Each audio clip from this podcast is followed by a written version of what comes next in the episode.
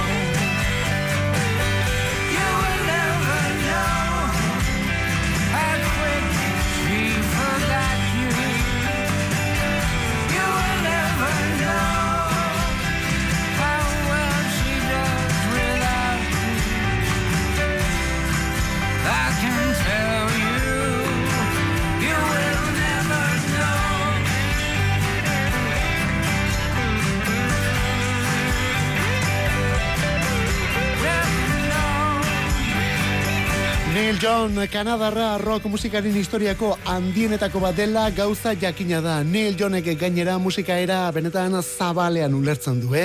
Gertutik bezala zaratatik aritzen delako xuxurlatuta momentu batzuetan eta beste batzuetan erabat distortzionatuta.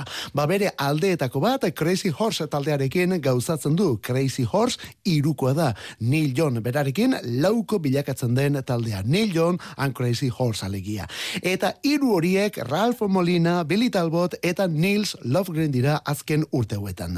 Ba begira, laguntzaile horiek indar handia hartu dute orain egitasmo berri honetan. Pentsa izen ere aldatu egin dute. Neil John and Crazy Horse orain Molina, Talbot, Lofgren eta John delako. Horrela, eh? Eta hause dute lehen abestia, You'll Never Know, inoiz ez duzu jakin gorduan. Disko osoa, hau ere, martxoaren hogeita amaikan. Duela aste pare bat, Mark Lanegan ekarri genuen. Mark Lanegan, otxailaren hogeita bian bete delako urte bete Washingtongo musikariak utzi gintuenetik. Mark Lanegan, bai Screaming Trees taldean, baita bakarlari edota elkarlanetan ere, gauza dotoreak egindako artista da. Dudari gabe, babegira orain, omentzea tokatzen da.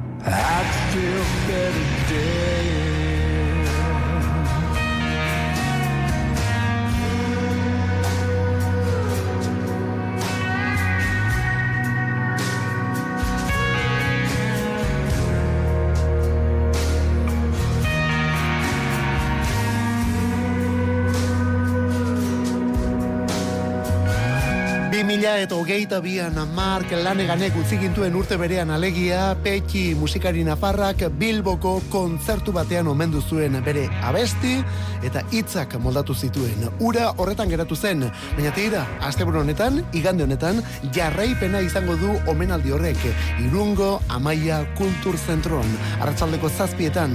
Peki eta bere banda, Pekik aspalditik duelako gustoko Mark Lanegan zuzenean ere ikusi omentzuen panden astean esan zigun bezala Screaming Trees taldearekin Londresen zuzenean. Berarengan eragina izan du Mark Laneganek, orain favorea itzuliko dio igande honetan irunen orduan. Guk hau ilustratzeko, gainera kontzertu hori emanaldi hori ilustratzeko Mark Lanegan bera jarri dugu, baina kasu honetan Maggie Bjork Lan Danimarkarra alboan duela 2000 eta hogeian orduan moldatu zutelako Alice in Chains taldearen Nutshell kantu hau eta nola moldatu gainera. Mark Lanegan omenduta irunen hartzaldeko zazpietan igande honetan Peki eta bere bandaren eskutik. Eta sustraidun rock hauetatik atera gabe John Bon Jovi jaunaren txanda. John Bon Jovi, baina gaur ez Bon Jovi bere betiko talde handiarekin. Bera bakarka baizik eta pelikula baten soinu bandan. Laurogeita amarreko Blaze or Glory pelikulako kantuetako bada onako John Bon Jovik egin eta bestia. Honen izena Miracle. Ah, eta guztia Bon Jovi gaur irurogeita bat urte bete dituelako.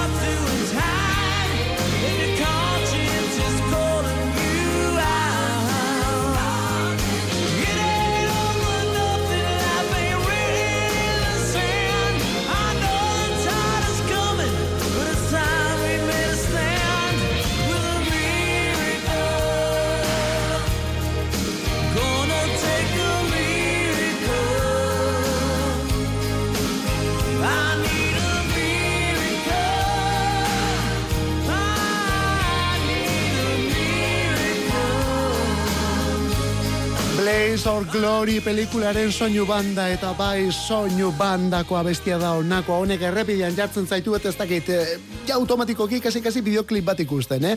Iruro geita biko martxoaren hau bikoa da, iruro geita biko martxoaren bikoa da John Bon Jovi, iruro geita bat urte bete ditu gaur New Jersey jaio zen, duela iruro geita bat orduan, eta hogei urte zituen erako ja musika munduan leporaino sartuta omentzegilen. Eta lan ere, bori, diskoetxe batean egiten zuenez, berak bakarrik grabatu zuen diskoetxe horretan Runaway kantua. Gerora Bon Jovi taldearen lehen arrakasta bilakatu zen Runaway kantua lauro geita lauan. Hori berak bakarrik grabatu zuen, eh?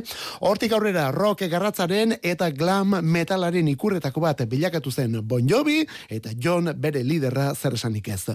Urte guztiak ez dira berdinak izan, ez da pentsatu ere, azken hauek gogorrenak izan omen dira, baina John Bon Jovik berriz ere berreskuratu nahi ditu, batetik bere boza eta bestetik bere taldea ere bai. Richie, Sambora eta guzti. Gaur irurogei eta bat urte beteta.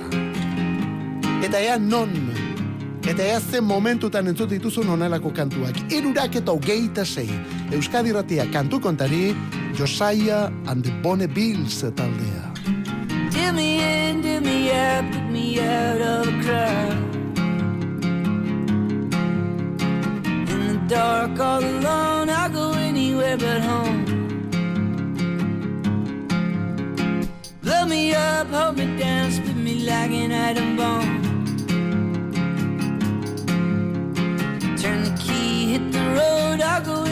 But home.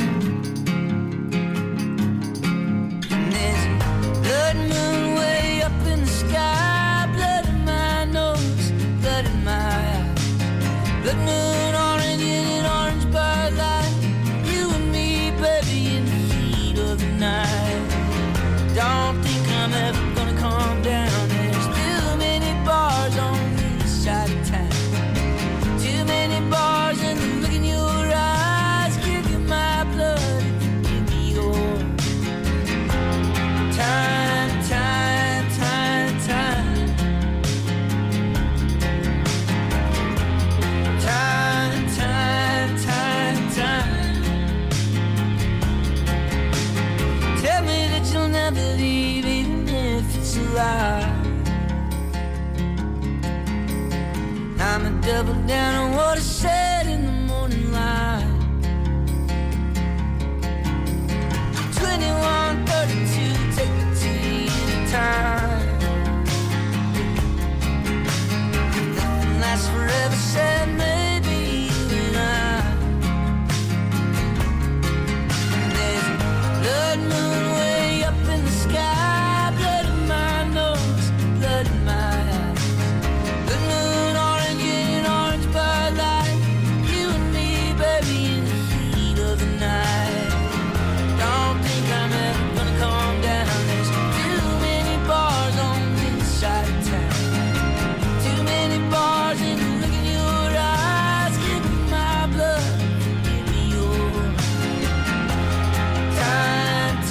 and the Bonnevilles talde orduan kantautore bat eta bere banda. Hogeita amairu urteko mutila da Josiah Lemin Tennessee estatukoa da eta oso gazte zela ikasketak utzi eta musikari heldutako mutila. Beira John Bon Jovi bezala orduan eh?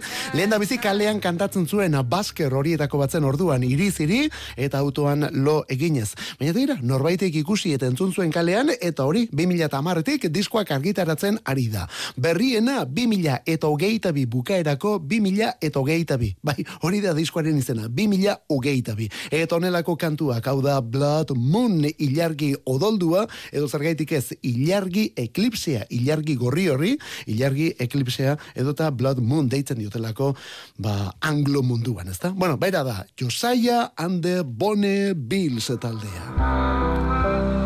Eta Manchester Orkestra, baina inor nahaztu gabe hemen ez dago ez orkestrarik eta Manchester hiriko jenderik ere ez. Estatu batuetako rock talde bat baizik, Manchester Orkestra.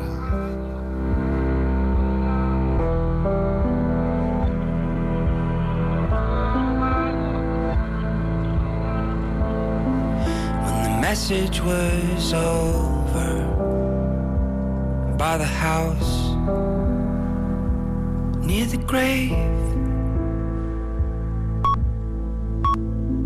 So you wandering aimless for a while. Went away. It was common departing. Was it wrong?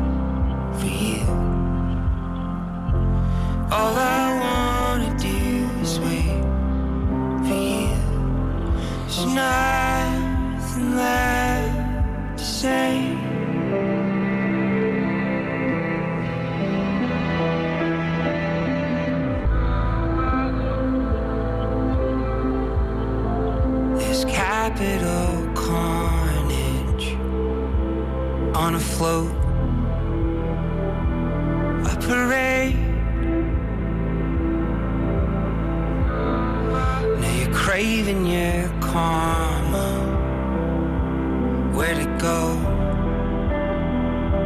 And What'd it say?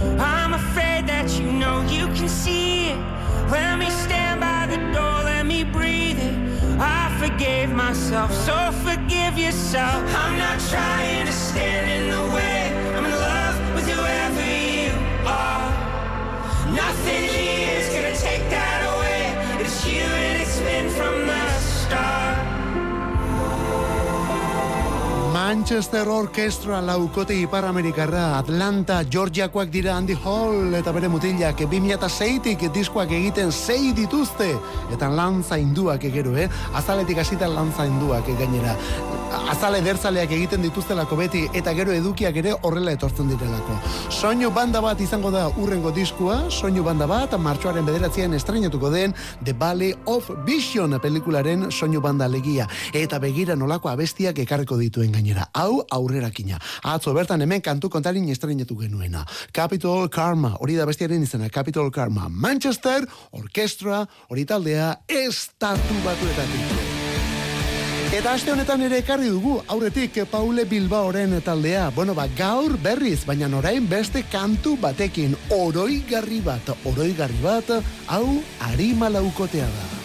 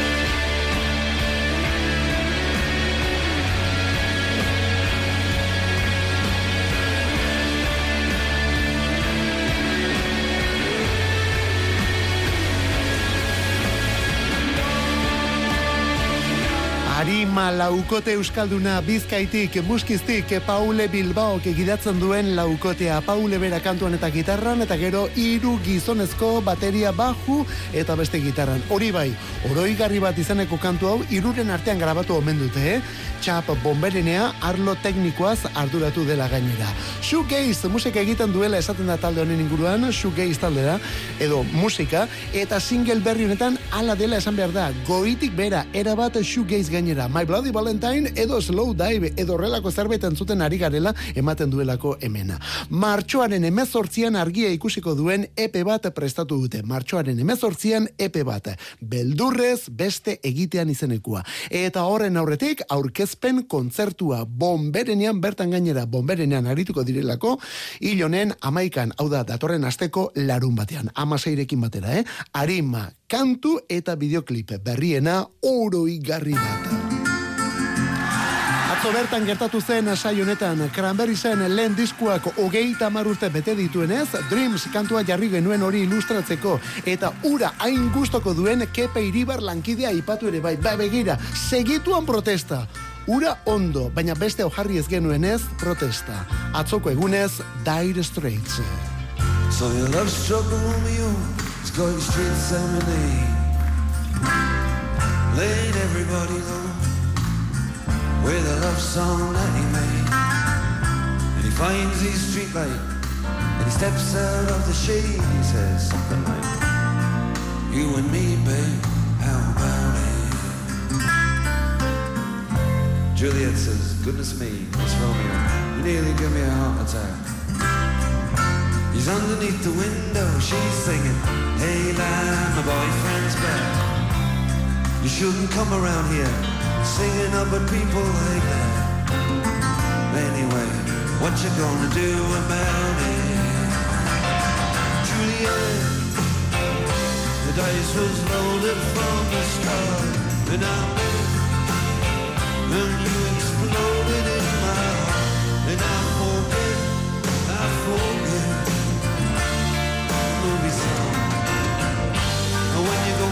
gonna it was just that the time was wrong.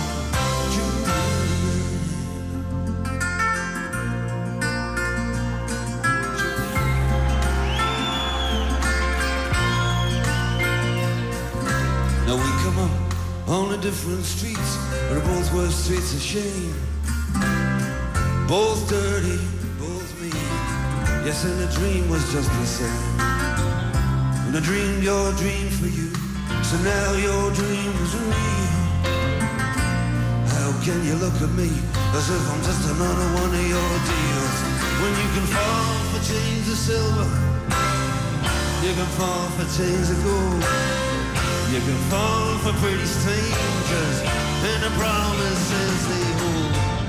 You promised me everything, yeah, you promised me thick and thin. Now you just say, oh, oh Romeo, oh, yeah. You know, I used to have a scene with him. But Juliet, when we made love, you used to cry. You said, I love you like the stars above. You said, I love you till I die. And there's a place Arratzalde girurak eta hogei emeretzi zeinen gustora ari garen, baina zeinen zaila ja dagoen jarrita musika saio bat egitea, eh? bai, bai, bai, zeinen zaila dagoen jarrita. Jartzen duzun hori jarri duzulako, edota zergaitik ez jarri gabea, bori kanpoan utzi duzulako.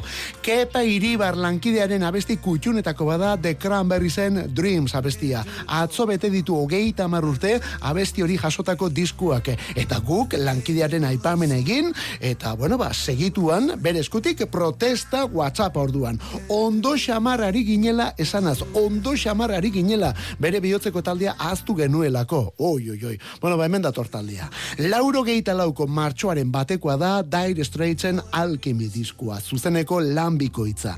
Lauro geita iruko ustailaren hogeita bi eta hogeita iruan grabatu zen Londresko Hammersmith Odeon ospetsuan eta atzoko egunez duela hogeita emeretzi eman zen argitara. Amaika kantu edo korte datoz. Bueno, taldearen garaiko ospetsuenak, eh? Eta ze garaia gainerura Dire Straits taldearen zat.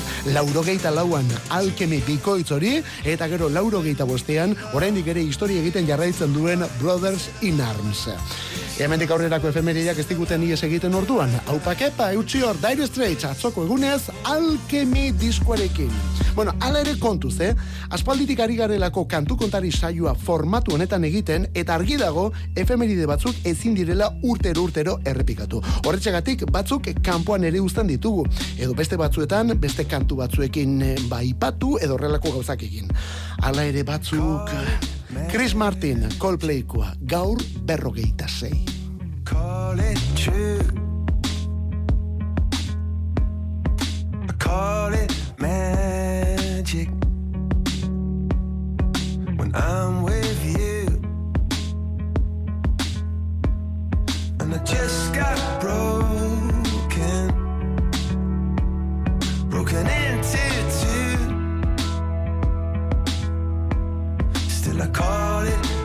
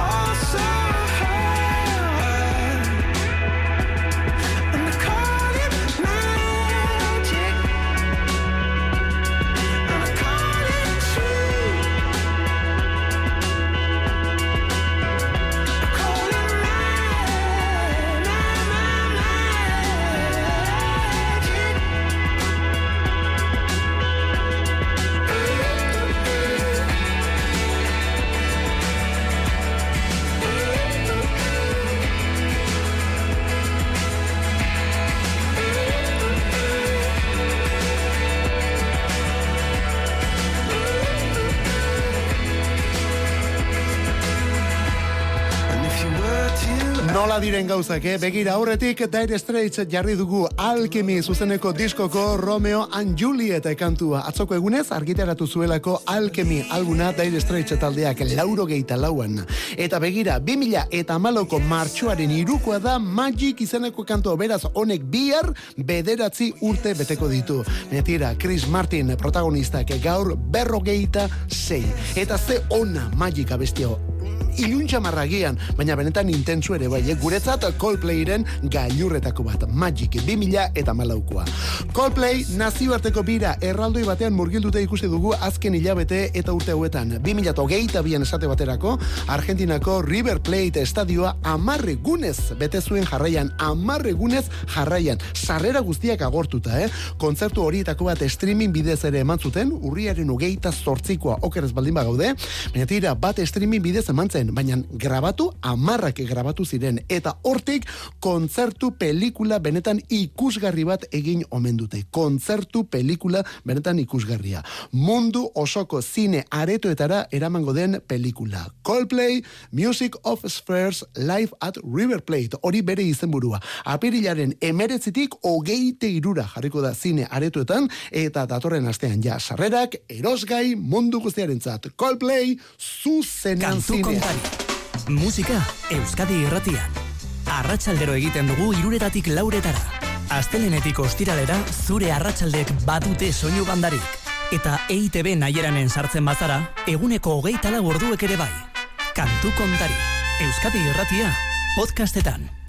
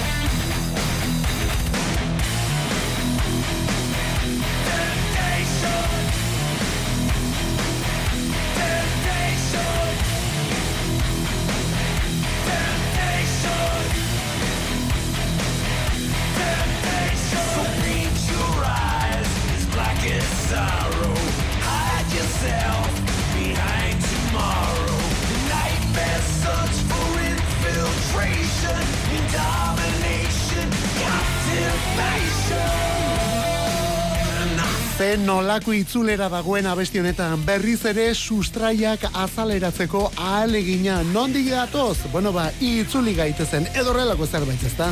Metallica dau bai, Metallica atzo bertan erakutsi duen kantu berriarekin. If Darkness Had a Son, iluntasunak seme bat izan bazuen. Azteko, ja zazpi minutuko kantua delako, ia zazpi minutuko kantua guk ez dugu hemen osoa jartzeko aukerarik, eh? Sarrera eta gitarra solo luzeak ere baditu, eta garai bateko soinuetara, baina tira, gaur egungo mundu honetatik.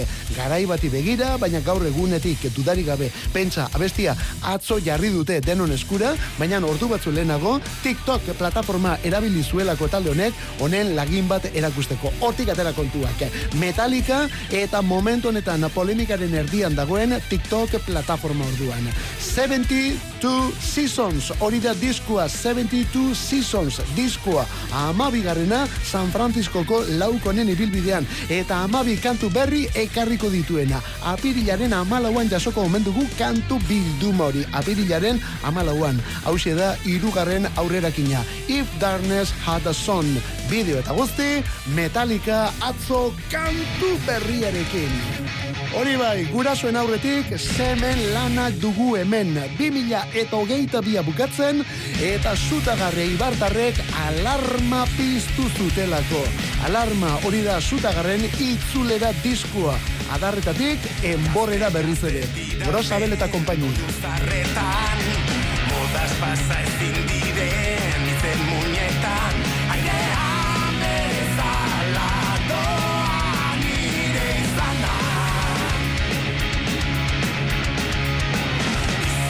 Bizitzaren aukera noan bidetik Sortu eta indartu nauen aziberetik Luzatu nahiko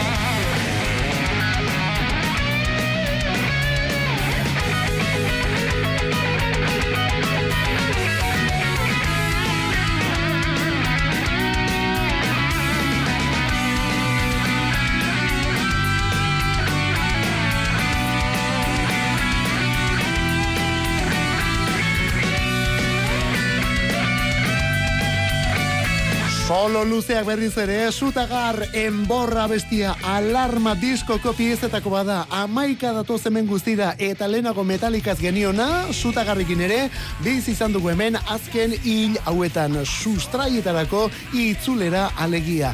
Eta jarraitzaileek benetan eskertu duten, gustora hartu duten pausoa gainera. Bai, sutagar eibartarrek aspaldi honetan egin duten diskorik interesgarriena egin dute alarma hau. Eta aspaldi honetan esaten dugunen ez dugu esan nahi 2016tik diskorik gabe gondirelako, eh? Ez da pentsatu ere. Aurrekoak baino gustokoago dugu alarma gorri hau eta. Enborra dago hemen eta sustraiak ere bai. Ah, eta kontzertuak urrengoa gazteizko Jimmy Jassen. Gazteizen Jimmy Jassen martxoaren hogeita lauan. Zen nolako lekua Jimmy Jazz zuta gartaldea ikusi eta entzuteko eta ukitzeko ere bai. Eta, bueno, honekin lotuta gaur Twitterren irakurri dugun beste txi hori bezala, ezta? E, lagun batek arra jartzen duelako Twitterren asko gustatu zaiola irati pelikula, baina bukaera epiko eta indartsu horri zutagarren mari kantua jarri izan baldin mazioten, hori ja amarra emateko modukoa izango zela. Bueno, Paul Urquijo zuzendaria berak ere elkarbanatu du txi hori. Zutagar kantu berria enborra izeneko. Bukatzen ari gara baina oraindik ere badugu beste konturik. Rory Gallagher apurban mesedez, gaurkoa zen eta Irlandar mitu hau. Berrogeita zortzikoa, laurogeita amabosten zendu zen, baina bidean onelako kantuak eta diskoak utzita. Honen izena, let me in, utzi sartzen Rory Gallagher.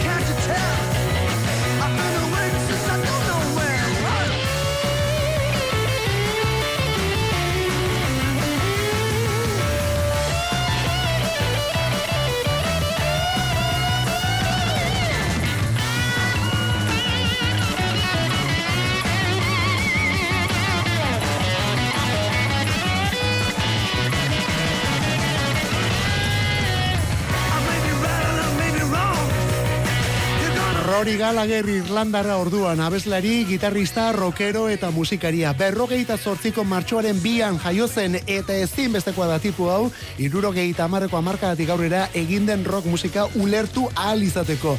Baita Euskal Herriko ere, eh? Baita Euskal Herriko ere. Hemen aritutako nazioarteko lehen rockeroetako bat izan zelako Rory Gallagher irurogeita amarreko amarkada hasiera hartan.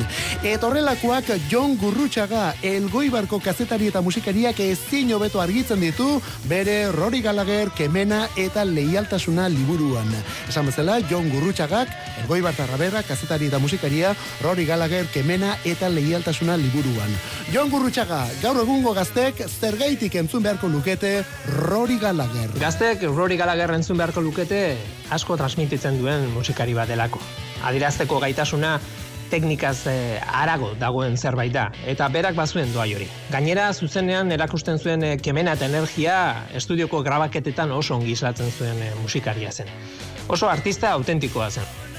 Ba, begira, artista autentikoa, dudari gabe, eta bikaina gutxi bezalakoa. Rory Gallagher, mila bederatziron eta berrogeita zortziko martxoaren bihar. Gaur, irurogeita amabost urte behar zituen. Eta gaurko saioa bukatzeko, patxuko naiz, irundarrak onela moldatu zuen perverten kanta. Serge Gainsbourgen ereserki alegia lauro geita maikan, gaurko egunez zendu zen artista frantziar paregabe hau eta. Esan bezala Serge Gainsbourg. Patxukorekin batera gure gaurko omenaldia. Kantu kontari, bihar berriz ere bueltan. Ondo izan, zeuritxuren ibili. Nahiko nukezu oroitzea